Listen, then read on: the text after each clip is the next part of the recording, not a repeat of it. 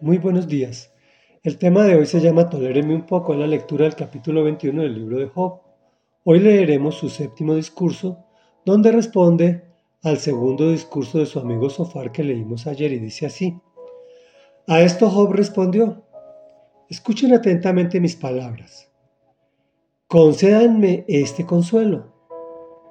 Tolérenme un poco mientras hablo y búrlense si quieren cuando haya terminado.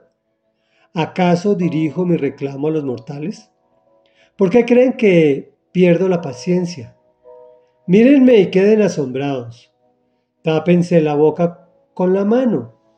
Si pienso en esto, me lleno de espanto. Un escalofrío me corre por el cuerpo. ¿Por qué siguen con vida los malvados, cada vez más viejos y más ricos? Ven establecerse en torno suyo a sus hijos y a sus descendientes. Tienen paz en su hogar y están libres de temores. La vara de Dios no los castiga. Sus toros son verdaderos sementales. Sus vacas paren y no pierden las crías. Dejan correr a sus niños como si fueran ovejas. Sus pequeñuelos danzan alegres. Cantan al sol, al son del tamboril y del arpa. Se divierten al son de la flauta pasan la vida con gran bienestar y en paz bajan al sepulcro. A Dios increpan, déjanos tranquilos, no, queremos conocer tu voluntad. ¿Quién es el Todopoderoso para que le sirvamos? ¿Qué ganamos con dirigirle nuestras oraciones? Pero su bienestar no depende de ellos. Jamás me dejaré llevar por sus malos consejos. Cuando se ha apagado la lámpara de los malvados, ¿Cuándo les ha sobrevenido el desastre? ¿Cuándo Dios en su enojo los ha hecho sufrir como paja que arrebata el viento? ¿Como tamo que se lleva la tormenta? Me dirán que Dios reserva el castigo para los hijos del pecador.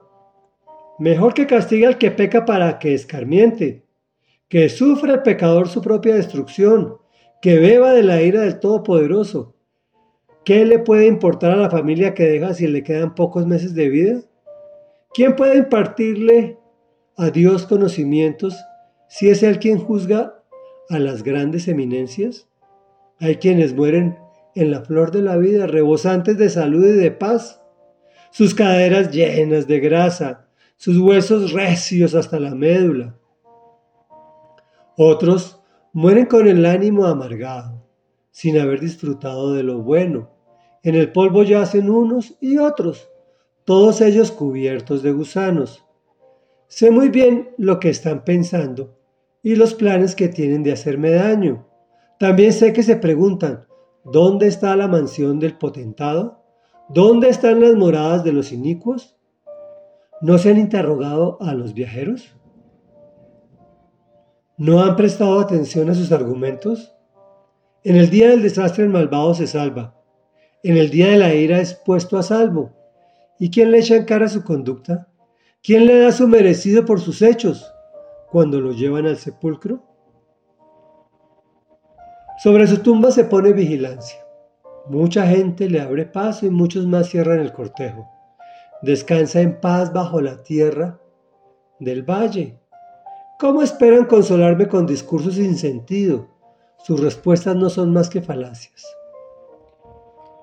Bueno, Job está mostrando que si fuera tan fácil venir a la presencia del Señor y que todo te saliera bien, pues todo el mundo vendría, nadie necesitaría de la fe.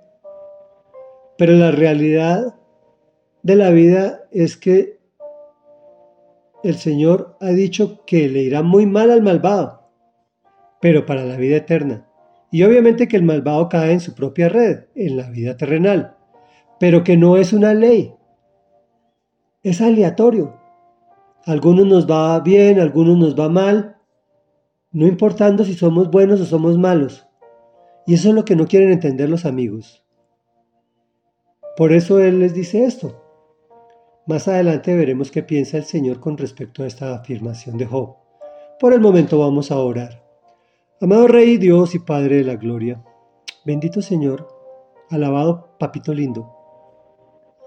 A ti nos acercamos dándote gracias por esta incertidumbre, de saber que nos acercamos a ti y que nos irá muy bien, en el reino de los cielos y bien en amistad y relación personal contigo.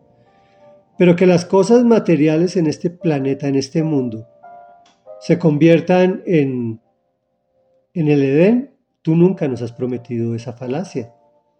Por eso en el nombre poderoso de Jesús te damos gracias, Señor, porque lo que pones a prueba en este momento, en medio de dificultad o en medio de la alegría, a veces es más difícil en medio del éxito, y es poner en prueba nuestra fe y nuestra disciplina y nuestra certeza en que existe un cielo y un infierno, y que unos para la gloria de Dios y otros para el castigo eterno. Y es en el nombre del Señor Jesús quien nos arrebató de las manos del mal que hemos orado. Amén y amén.